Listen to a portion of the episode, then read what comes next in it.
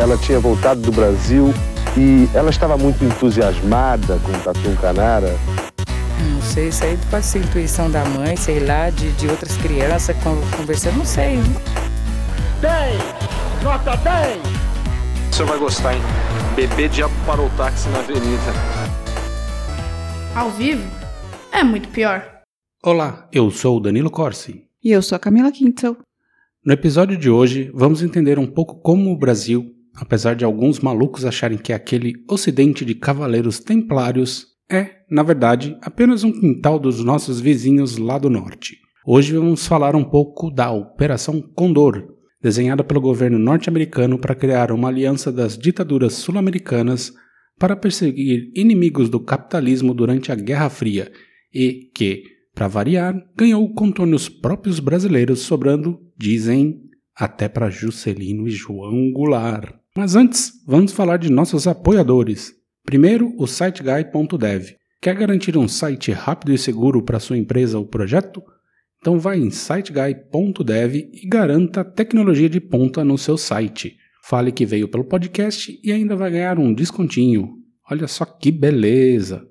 Agora, não menos importante, o que o Drinco nos mandou hoje, Camila? O vinho de hoje é de nossos irmãos que vieram de barco. É o Altos de Condor Merlot 2020. Um argentino com densidade e aromas especiais, perfeito para quem realmente gosta de vinho. E você encontra esse vinho por apenas R$ 49,00 lá no drinco.com.br.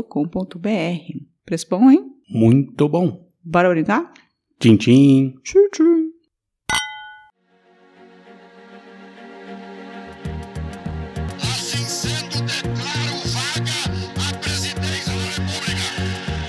Os anos eram de terror. Quando veio a ditadura, veio o desmonte, a perseguição aos militantes. Não eram nem militantes ligados a partidos políticos, não eram nem militantes ligados a grupos de esquerda.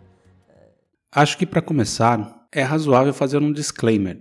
Essa história é vasta, então o que vou falar hoje é dar um contexto geral do que foi a Operação Condor e me ater a alguns casos específicos que têm o Brasil como carro-chefe. Porque se fosse falar mesmo da operação, acho que ela por si só mereceria um podcast inteiramente dedicado à história da Operação Condor. Para ter uma ideia, na pesquisa de leve que fiz, só jogando o nome no National Security Archives, achei 123 documentos relacionados ao tema. E tem muito mais. Enfim, acho que vocês entenderam a ideia. Olha aí o Danilo ostentando seu inglês. Então vamos lá. Como pano de fundo dessa história, temos a Guerra do Vietnã, que se você quer saber um pouco mais, pode ouvir nossos episódios sobre o Ho Chi Minh, o Ho, no Brasil. E claro, a Revolução Cubana, que se concretizou em 1959. Tudo isso criou um clima de paranoia comunista no quintal dos Estados Unidos. E, obviamente, eles reagiram ajudando a implantar ditaduras militares na América Latina toda, além de fornecerem técnicas de repressão, inclusive de tortura, e muita inteligência para esses regimes de exceção. Que beleza. E o principal artífice da Operação Condor foi Heinz Alfred Kissinger, um judeu alemão que imigrou com os pais para os Estados Unidos durante o regime nazista na Alemanha e se rebatizou de Henry Alfred Kissinger. Seu envolvimento com a política começou em 1953 como conselheiro de Relações Exteriores, uma espécie de Felipe Martins do presidente Eisenhower, e foi de todos os que se seguiram. Foi até embaixador dos Estados Unidos no Vietnã, pouco antes da, da eclosão total da guerra. Enfim, um absoluto canalha. Hum, que, que sacanagem, né? Tipo, o cara judeu, alemão é imigrado e vai para os Estados Unidos para fazer bobagem. Pois é. Enfim. E no começo de 1970, ele incentivou ativamente uma cooperação informal entre Brasil e Argentina na perseguição aos opositores. Mas isso era feito de maneira, digamos, tímida. Afinal, a Argentina não era uma ditadura ainda, só viria a ser em 1976. Em 73, ele esteve por trás da queda e assassinato de Salvador Allende e a ascensão de Augusto Pinochet como ditador do Chile. Que é uma história terrível, por sinal. Em 75, como Big Boss do Departamento de Estado, sob o governo de Gerald Ford, Kissinger chamou a CIA e desenhou a Operação Condor. Basicamente, era uma aliança política e militar entre Brasil, Argentina, Chile, Bolívia, Paraguai e Uruguai, e acompanhada de perto pelo Peru, Equador, Colômbia e Venezuela. Quase uma ursal do mal. Ursal do mal. Pois é. É o Unasul, né? Unasul. Segundo documentos oficiais da CIA, que aqui eu vou fazer uma tradução livre freestyle. Diz mais ou menos o seguinte: esta aliança deve monitorar ativamente elementos envolvidos com atividades de esquerda ou comunistas. Comunistas. A cooperação de inteligência deve ser ágil e a repressão total, não importando a nacionalidade. Vigilância, detenções, interrogatórios, usando inclusive tortura e estupro, devem ser usadas, antes mesmo de uma transferência para os seus países de origem. Não se descarta assassinatos ou des desaparecimentos, se necessário for. Sentiu o drama, Camila? Parece exatamente o que as ditaduras da América Latina fizeram, né? Pois é. Assim, não. Assim. Ai, terrível, terrível. É, é, é, o cidadão de bem, né? Cidadão de esse bem. tipo de coisa. É o exatamente. cidadão de bem. Então foi dada, foi dada carta branca para as mais barbaridades acontecerem no Brasilzão. Ah, esqueci de mencionar: os Estados Unidos criaram a Escola das Américas no Panamá, que antes era um QG de treinamento dos militares golpistas e depois foi o Centro de Operações e Inteligência da Operação Condor. Posso falar só um comentário aleatório? Faça. Toda vez que fala Condor, eu fico lembrando do Oswaldo Montenegro. Pois é, né? Vou pôr essa música lá no final. Desculpa. Voltando. Comentei antes que o Brasil e a Argentina já cooperavam de maneira informal antes da real formalização da Operação Condor, né? E Uhum. uma das primeiras vítimas foi o coronel Jefferson Cardim Osório, que foi um dos participantes da Guerrilha de Três Passos, em 1965, que a gente contou a história lá no episódio do Leonel Brizola, que ele queria fazer. Tinha células de guerrilha por todo o Brasil, e depois que teve o golpe militar, um pessoal lá no sul tentou. Uhum. É, o Rio Grande do Sul tinha essas células, né? Se quiser saber mais, vai ouvir o nosso episódio sobre o Brizola. E em 68 ele fugiu do Brasil, mas tinha intenção de fazer uma invasão a partir de Roraima. Mas isso tudo ruiu porque foi preso em Buenos Aires em 1970 por Leusinger Marques Lima, tenente da aeronáutica, que olha só, estava lá na lista de contatos telefônicos do sargento Guilherme Pereira do Rosário, aquele que se explodiu com uma bomba no Rio Centro. Gente boa, né, Camila? Eu acho que vocês têm que ouvir o episódio do Rio Centro, porque ele conta um pouco sobre Tudo a, se a- junta, a né? competência do militar brasileiro. Bom, Joaquim foi- ficou preso no Centro de Informação e Segurança da Aeronáutica, onde foi torturado. Depois foi levado à prisão de Ilha Grande e, em 76, passou o ano no Hospital Central Penitenciário, com várias sequelas. Foi solto em 77, anistiado em 79, mas em 80 o Supremo Tribunal Militar revogou a anistia e ele se mandou do Brasil, só voltando em 85. Ah, entendi. Ele foi torturado, mas ele sobreviveu. Esse sobreviveu, mas esse é o começo, ainda não era a Operação Condor para valer. Já o jornalista Edmur Pericles Camargo, militante do Partido Comunista Brasileiro, exilado no Uruguai, foi preso em Buenos Aires em um voo que iria para Santiago, no Chile, em 1971. Gauchão, como era conhecido, foi capturado pelos militares argentinos com auxílio das autoridades argentinas e informantes uruguaios e entregue à Força Aérea Brasileira. Ele embarcou num avião da FAB e nunca mais foi visto. Nossa. Eu, eu ouvi de um amigo que mais velho que, na verdade, ele foi perseguido durante a, a ditadura e ele chegou aí para o Uruguai e para Argentina que eles tinham muito medo porque volta e meia parava um carro preto na frente de um brasileiro e, e mesmo Já no- era, né? é mesmo na Argentina ou no Uruguai o cara desaparecia assim era comum Bom, era essa a vibe da pré-condor.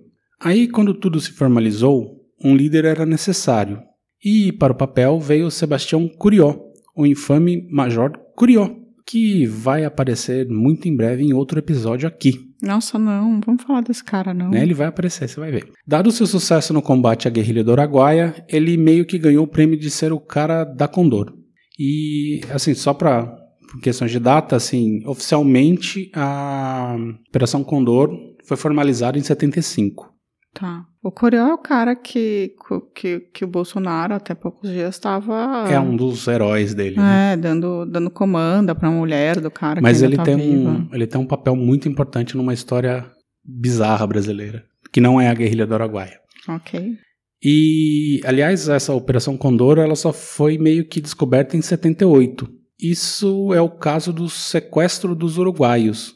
Os milicos brasileiros avisaram os uruguaios que os oposicionistas Universindo Rodrigues Dias e sua esposa Lilian Celiberti, junto com seus dois filhos de 8 e 3 anos, estavam escondidos em Porto Alegre. Oficiais uruguaios viajaram até a cidade e mantiveram cativos o casal e a criança, torturando os pais ali mesmo. Gente, que horror. A coisa deu ruim quando o repórter Luiz Cláudio Cunha e o fotógrafo João Batista Escalco, da Veja do Rio Grande do Sul, receberam uma ligação anônima e foram ver o que estava pegando naquela casa. Os oficiais uruguaios acharam que eles eram do exército brasileiro e os receberam sem esconder as armas e tudo que estava acontecendo ali. Mas só que naquele momento só a Lilian estava lá. O marido e as crianças já tinham sido levados ao Uruguai. E aí, com essa lambança, os uruguaios correram e tiraram ela do Brasil, levaram ela de volta. Mas como tudo já tinha sido descoberto, eles não puderam matar ninguém. Então o casal ficou preso por cinco anos. Entendi. Basicamente foi uma lambança que fez com que os caras descobrissem, né? Isso. E aí foi a primeira vez que se citou essa história de que tinha uma cooperação entre os, os regimes. Com o caso do Universindo. Universindo. O mais curioso é que dois inspetores do DOPS foram presos e condenados pela justiça brasileira. Um era João Augusto da Rosa e o outro era o Orandir Portassi e Lucas, conhecido como Didi Pedalada, que era jogador do Inter de Porto Alegre. Aliás, o futebol foi muito usado pela Condor, com recrutamento direto de jogadores e o uso deles para legitimação dos regimes. Tem um documentário da ESPN Brasil chamado Memórias do Chumbo, o futebol nos tempos do Condor, que conta tudo, tudo que o futebol estava envolvido com, com essa operação. É bem bom e talvez valha um episódio separado porque tem muita história. Ou as pessoas podem ver o documentário. Podem, tem que dar uns corre aí porque não tá fácil de achar. Outro caso emblemático é a contraofensiva Montoneiros. Os Montoneiras eram um grupo que buscava a derrubada da ditadura na Argentina. Muitos estavam escondidos no Brasil. O tenente-coronel Paulo Malhães era o responsável pela Operação Gringo, que monitorava os subversivos estrangeiros que estavam no Brasil. Em 1980, ele comandou o grupo que capturou o casal Horácio Campiglia e Mônica Binstock no aeroporto internacional do Galeão, quando desembarcavam com os nomes falsos de Jorge Pinheiro e Maria Cristina Guirre de Prinso. Levados à Argentina e torturados, outros 12 guerrilheiros foram delatados e estavam no Brasil. E ninguém sabe deles até hoje. O comando da operação para pegá-los era do Major Curió. Esses estrangeiros, não sei se você sabe responder isso, isso é uma pergunta complicada. Diga. Esses estrangeiros que desapareceram, eles estão na lista dos mortos pela ditadura brasileira também? Não, estão na lista da, da, do seu país de origem. Ah, entendi. Por fim, os ex-presidas. Brizola que começou tudo. Segundo ele, Juscelino Kubitschek e João Goulart foram mortos pela Operação Condor.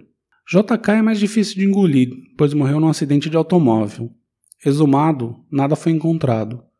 E a Comissão Nacional da Verdade concluiu que a morte havia sido acidental. A da Zuzu arranjou também, né? Porém, a Comissão da Verdade de São Paulo concluiu que foi assassinato. Mas é mais aberto. Agora já o Jango é outra história. O uruguaio Mário Neira Barreiro, membro do Grupo Gama da inteligência uruguaia, falou sobre a Operação Escorpião, subsidiária da Condor, que teria levado ao assassinato de João Goulart por envenenamento, mediante a adulteração de seus medicamentos de uso contínuo. Jango morreu na madrugada de 6 de dezembro de 1976, oficialmente de ataque cardíaco, aos 57 anos, em sua fazenda La Vila, na cidade de Mercedes, na Argentina. Mercedes. Curiosamente, seu corpo nunca passou por uma autópsia. Em 2013, o corpo dele foi exumado, mas os exames foram inconclusivos. Afinal, a substância que haveria causado possível envenenamento poderia já ter se deteriorado. Mas o Jango também tinha uma saúde debilitada, né? Porque eu lembro da história da perna, que ele tinha uma perna torta, ele tinha Sim. sofrido. É, mas é assim, é bem, bem suspeita essa história do Jango. A gente conta a história da perna torta do Jango no episódio do circo. Exatamente. Que vocês não devem ouvir, porque é um episódio muito deprimente. Em 2007, surgiram documentos do CIEX, o Centro de Informações do Exterior, o serviço secreto do Itamaraty, criado nos anos 60, e que viajava os exilados brasileiros, que esses documentos mostravam o monitoramento de Jango. E aí, Camila, o que você acha?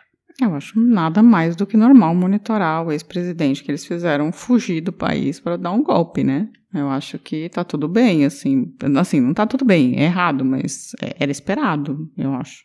Monitorar o Jango. O Jango, o Brizola, essa galera, eles tinham que monitorar mesmo, né? Quiçá matar, né? Quiçá matar. Quiçá matar. A ditadura é o que ela faz, né? Enfim, resta dizer que nesse período da Condor, oficialmente de 75 a 85, mais de 2 mil pessoas morreram ou desapareceram em toda a América do Sul, no contexto de perseguição política. Todos os países envolvidos abriram a caixa preta da operação para o mundo, menos o Brasil, que ainda tentou com a Comissão da Verdade, mas ninguém foi punido. Aliás, é bem difícil mapear os casos específicos da Condor no Brasil, Há muito poucos documentos divulgados. A maior parte dos crimes cometidos que vieram à tona foi por conta da imprensa. Segundo dizem, os comandantes militares da época retêm os documentos da operação até hoje. Corió é tido como guardião de mais de 2 mil documentos sobre a atuação brasileira na Operação Condor. Ah, e ele também responde a 108 processos criminais por assassinato na Argentina. E zero no Brasil. Que fazem, né não, Camila? Aí ficam esses milicos de merda fazendo merda até hoje. Eu acho que o Brasil, assim, falando friamente, a gente tem, tem um problema com, com lidar com a nossa própria história, assim. A gente não lidou bem com a escravidão, com o fim dela, assim, depois do no, com o fim da escravidão, a gente não fez minha culpa, sabe? Ninguém se desculpou. Rui Barbosa foi lá e queimou todos os, os documentos. documentos né? E a gente não lida bem com os nativos. A gente não lida bem com, com, com, com os povos indígenas, que também Os povos originários, né? Que acho que é o Ah, é, os povos originários, povos. Ah, enfim.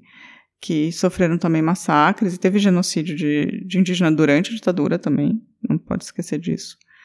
E, e a gente não lida bem com, com o pós-ditadura militar, assim, esses militares não foram punidos, assim, isso é um absurdo, assim, é, tipo, completamente surreal, assim, anistia total e restrita é uma piada. E é engraçado que, assim, a gente citou o caso do Rio Centro, que aconteceu depois da anistia, né, mas eles foram...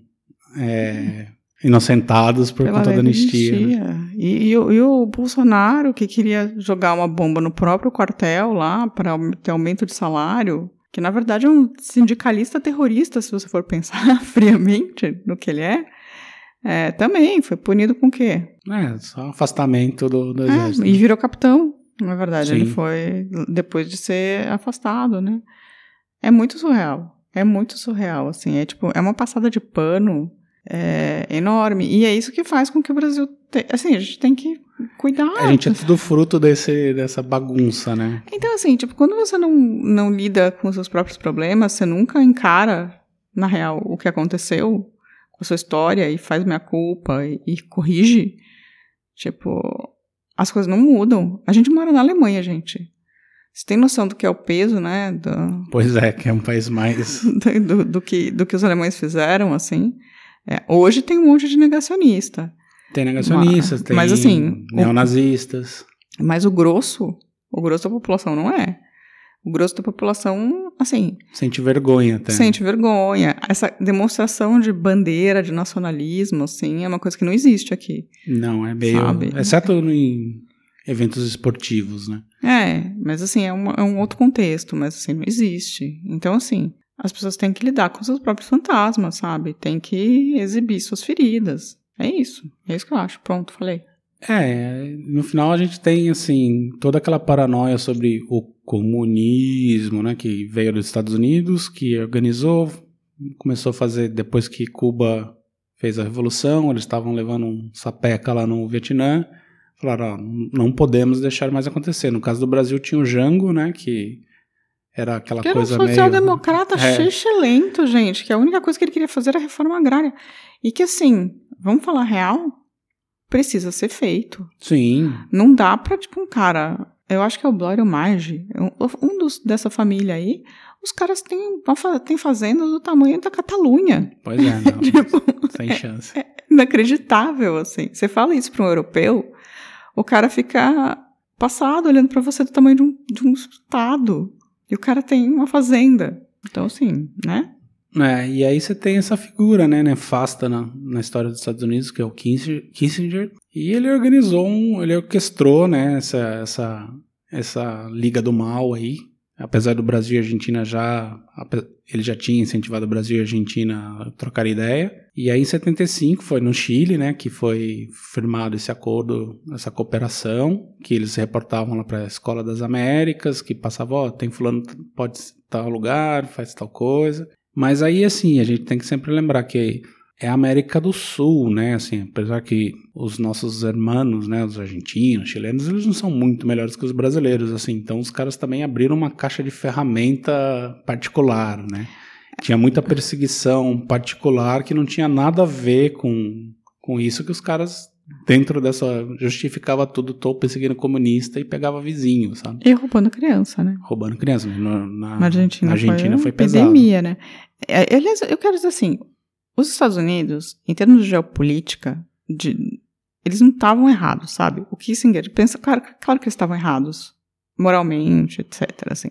Mas pensando em termos frios, assim, como um americano, querendo evitar a, ameaça comunista na América, tipo, faz sentido você tentar se juntar para evitar que, tipo, esses grupos tomem o Não, poder. logicamente, Em termos de- olhando friamente, cinicamente, assim. O duro é você pensar que os, os militares argentinos, brasileiros, paraguaios, etc., são tudo uns bando de lambibota De americano. de americano. Porque, assim, acabou a autonomia nacional, sabe? Acabou a liberdade que essa galera tanto fala. Cadê? Tá no bolso deles, Pois né? é. Que assim, na verdade, no fundo, no fundo, assim, enquanto os americanos achavam que estavam impedindo o comunismo, os caras, sobre essa desculpa, aproveitaram para entuchar o fiofó de dinheiro, Sim, né? Muita sim. gente ganhou muito dinheiro, aquelas construções todas megalomaníacas Sim. da, Imagina da. Transamazônica, Itaipu, meu Hum. Deus. Enfim. É. Ai, ai. Até, até, até suspiro aqui. Hum. Enfim, é isso. Ah, e se vocês quiserem saber mais sobre o assunto, especialmente da parte do nossos, dos nossos vizinhos, tem um documentário de duas horas muito maravilhoso lá no YouTube. Tá em espanhol, mas dá, dá para acompanhar ali no portunhol tal. Joga lá, Operação Condor documentário, que com certeza ele vai aparecer pra você. Agora, vamos respirar e já voltamos com os recadinhos. Voa Condor.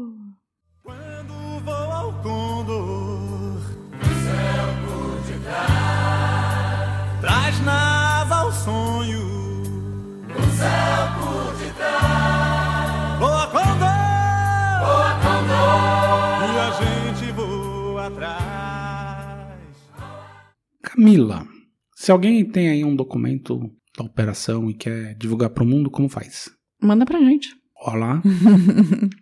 Manda pro contato arroba muitopior.com.br e nós vamos divulgar para o mundo. Não pode entrar nas redes sociais também? Pra mandar documento, não. Manda- tem, tem, melhor tem mandar até, tem até aquela, aquele clipezinho que é Melhor mandar no e-mail. Mas, se você quiser. Você pode escolher se o Google vai saber também ou se o Facebook vai saber. Mas, se você quiser falar. Eu tenho um documento, por exemplo. Aí você pode também usar qualquer uma das nossas redes sociais, que é o Facebook, o Instagram e o Twitter. E também tem o canal do YouTube, que não é considerado uma rede social, mas, né, tá lá. também conta. É, ou também pode mandar comentário pelo nosso site e só, né? Acho que aí tá bom, né? É, sinais de fumaça. Ou se você quiser mandar um condor correio pra gente, você Condor também pode. Correio. Enfim, agora os recadinhos. O primeiro é o Paulo Alves, que disse que é, a gente é um ótimo podcast e sempre quis algo mais aprofundado acerca dos Gimli. Ah. E eles são a prova cabal contra a narrativa do Estado mínimo. Uia, temos aí alguém que seria perseguido pela Operação Condor. Ele diz também que ele ainda prefere gente, os problemáticos como o Guine, do que os velhos da van, né? Ah, ele seria perseguido pela Operação Condor, porque eu, com certeza o velho da van ia estar grudado nas bolas de todos os militares nesse momento. Já o Fernando José ele disse que, já que vocês estão numa vibe de fazer algo mais leve, eu não, a Camila sim, Eu tô. ele sugere o Rolim Amaro. Ah, Datan. Tatan. É uma boa história. Tem vários ser. aviões que Tatan que caiu, você pode ouvir também no, nossos, no nosso... O Danilo faz Feed. acidentes aéreos e eu posso fazer donos de companhia. É, não, acho que sim, a gente tá numa vibe um pouco mais leve. O Rolim Amaro eu vou anotar, sim. Eu acho que tá mais pra... A gente tá com uma pauta fechada já pra uns, Tem bastante, né? é, uns 5, uns 15 episódios.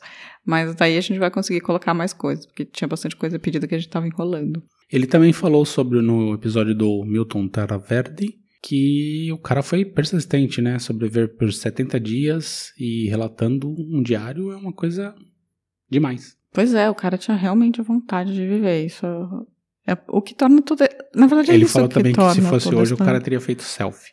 Teria, mas o que conta toda, o que torna toda essa história muito mais trágica foi isso, né? Foi a vontade de sobreviver dele e esse diário de contando todo esse detalhes. período né? horrível de tempo, mas sim, sim. E ele entrou pra história no final das contas, né? De certa Entrou. forma. A Daniele Ramalho, também sobre o episódio do Milton, disse que, gente, que descaso e chocada que não levaram um kit de sobrevivência. E aí ela disse que Recife é mais quente. Eu acredito que Recife seja mais quente. E eu, eu até respondi lá pra ela, fui eu que respondi, que se fosse a gente, ia levar malas de comida dentro do avião. Eu não consigo sair numa viagem pra. Leis Salt and Vinegar. É, a gente ia levar vários pacotes de batata frita, a gente ia levar uma Coca Zero, que eu gosto. Ia levar o que mais? Ia levar, nossa, docinho. É, a gente ia durar, durar dias. Floresta sanduichinhos. A gente duraria talvez os 70 dias, não, não duvido, viu? Enfim, o episódio de hoje tá bom já, né? Acho que já deu. Compartilhem a gente, sigam a gente nas redes e semana que vem estaremos de volta. Não, calma, falta uma Calma, coisa. diga. Giancarlo. Ah, é, o Giancarlo. Giancarlo. semana que vem estaremos de volta. Tchau, tchau. Beijo. A vida é muito pior. Esse episódio é um oferecimento de trinco.com.br e siteguy.dev.